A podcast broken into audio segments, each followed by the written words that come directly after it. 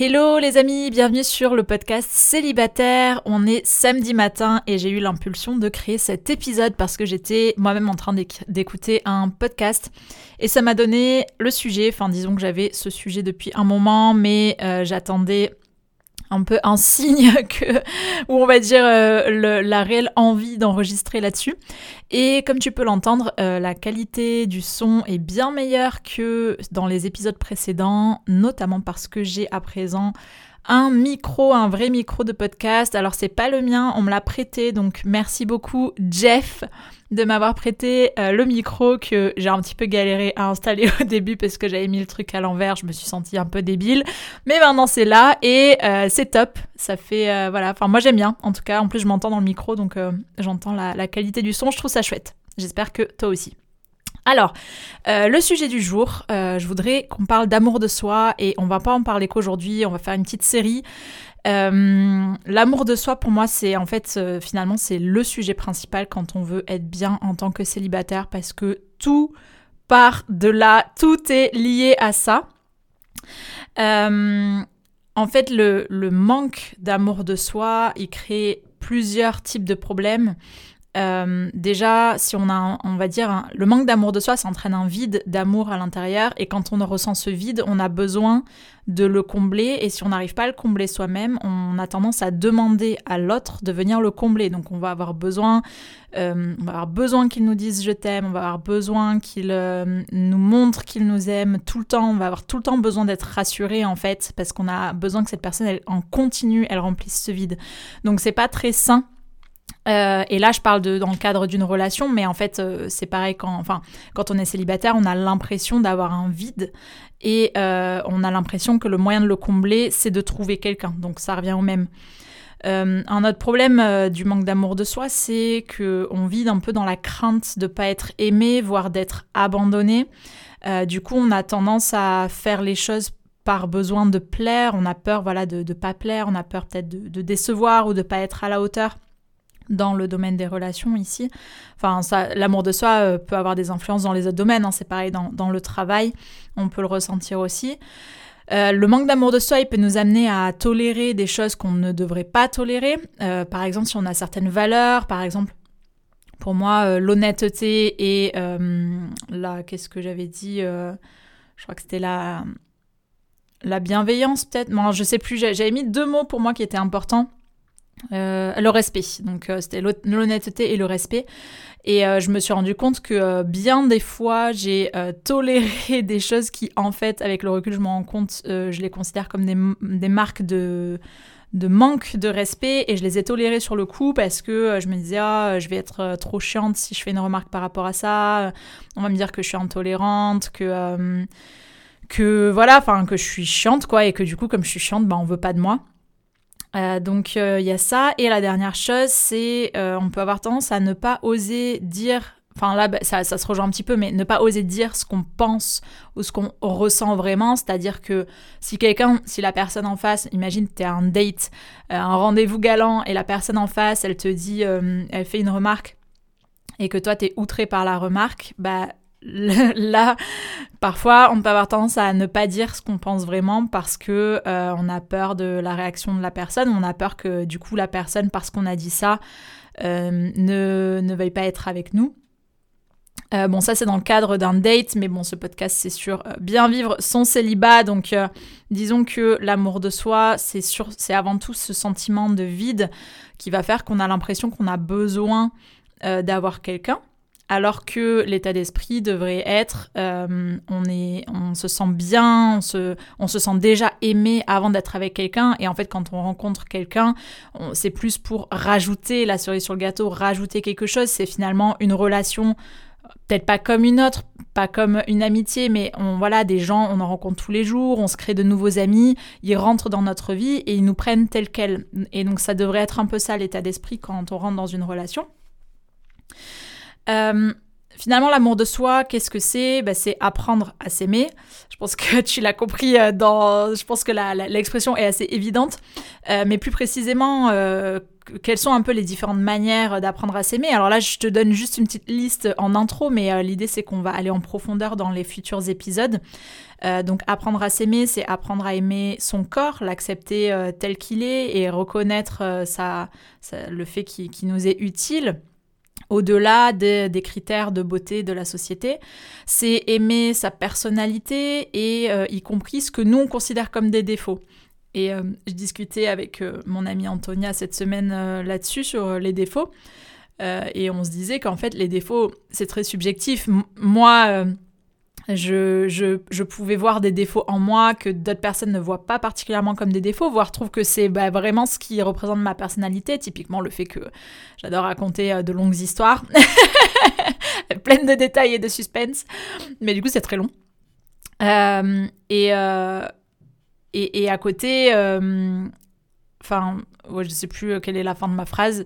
Oui, bah à côté, euh, Antonia, elle me disait, voilà, par exemple, au début, euh, moi, quand, en fait, en gros, moi, j'ai un peu un esprit structuré, et Antonia me disait au début, ton esprit structuré, j'avais l'impression que c'était une entrave à ta créativité, donc elle trouvait ça plutôt négatif, et finalement euh, elle s'est rendue compte que bah, avoir un cadre, ça pouvait permettre euh, quand même d'être créatif, etc. Bon, bref, là, je rentre déjà un petit peu dans le détail.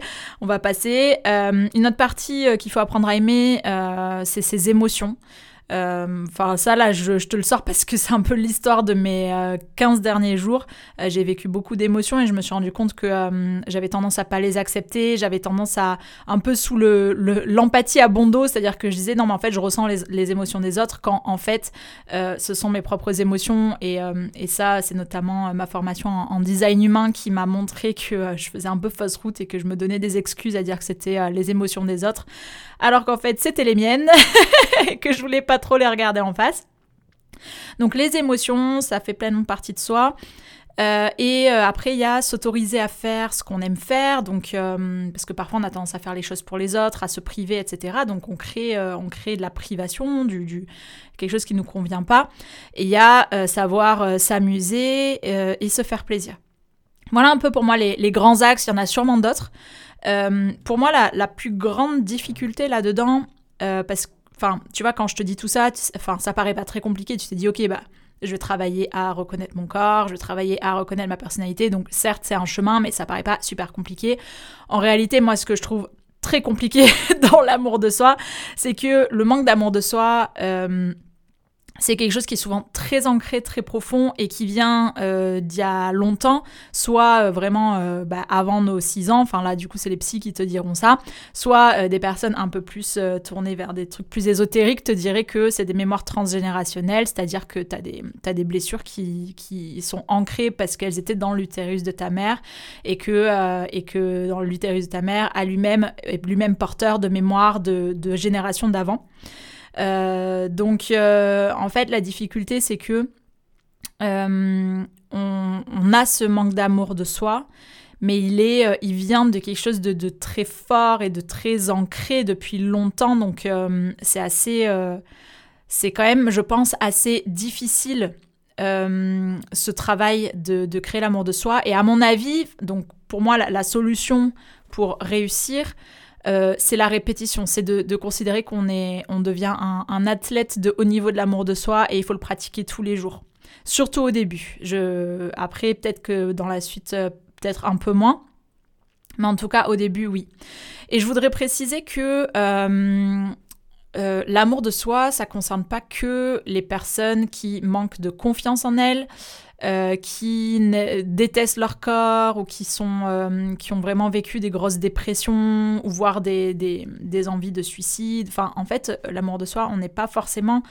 Euh, bien sûr que j'imagine que ça peut concerner ces personnes-là, mais moi, par exemple, je pensais pas que j'avais un manque d'amour de moi parce que, franchement, je m'aime bien.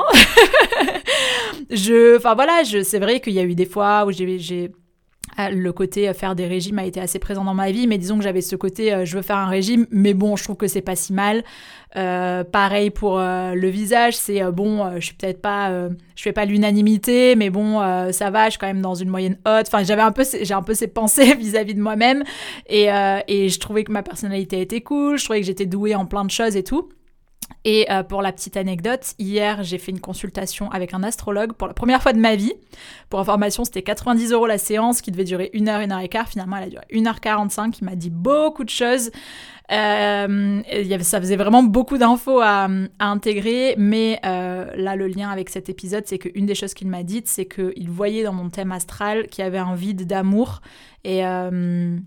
Il m'a dit que c'était euh, une des choses sur lesquelles je devais travailler. Et en fait, euh, la consultation, elle était en deux temps. D'abord, il m'a dit un peu plein de trucs qu'il voyait dans mon thème astral. Et sur la fin, il a regardé les transits planétaires. Donc, c'est euh, en gros où sont placées les planètes aujourd'hui et quelle influence ça a par rapport à toi, où étaient tes planètes quand t'es né, en gros et quel est ton, enfin voilà, les influences des, planètes sur toi. Et du coup, sur la fin, le transit planétaire, il, est, servait à dire quelles sont les sur lesquelles il faut travailler en ce moment parce que c'est le moment. Et l'amour de soi, ça en faisait partie alors qu'il y avait d'autres trucs qu'il a dit, euh, qu'il a dit dans la première partie, qui m'a pas forcément encouragé à creuser aujourd'hui parce que euh, c'est pas forcément le moment. Et de toute façon, j'ai déjà suffisamment de boulot là. Il m'a donné pas mal de pistes. Donc on a, euh, on a l'amour de soi. et du coup, l'idée c'est que bah, je te propose de t'emmener avec moi dans mon dans mon chemin euh, vers plus d'amour de soi, euh, moi, quand, quand, à chaque fois que j'évoque ce sujet, je me sens un peu démunie parce que je me dis, mais euh, bordel, comment est-ce qu'on remplit ce foutu amour de soi, quoi? Comment je comble ce vide? Il y en a marre. Et parce que pour moi, c'est vraiment le sentiment principal de la personne qui est célibataire. Au-delà de la, si on enlève, on va dire, la pression sociétale. une fois qu'on a fait abstraction de ça, parce que moi je pense que même si elle est un peu là, c'est pas ce qui me pèse le plus. Euh, une fois qu'on a fait abstraction de ça, c'est vraiment ce problème de vide et d'amour de soi qui fait qu'on n'est pas bien quand on est célibataire.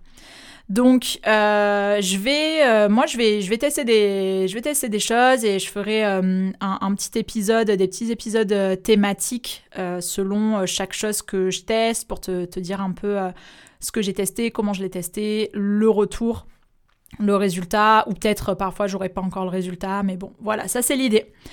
Je te laisse euh, là-dessus. N'hésite pas à venir parler avec moi sur Instagram. Euh, l'Instagram c'est podcast célibataire. Donc tu peux m'envoyer un message privé ou tu peux commenter sous le post qui sera dédié à cet épisode.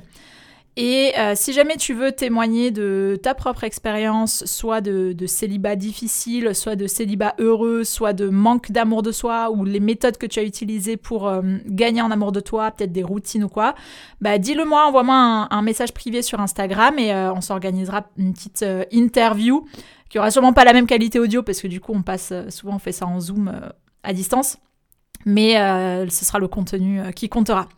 Allez, bonne journée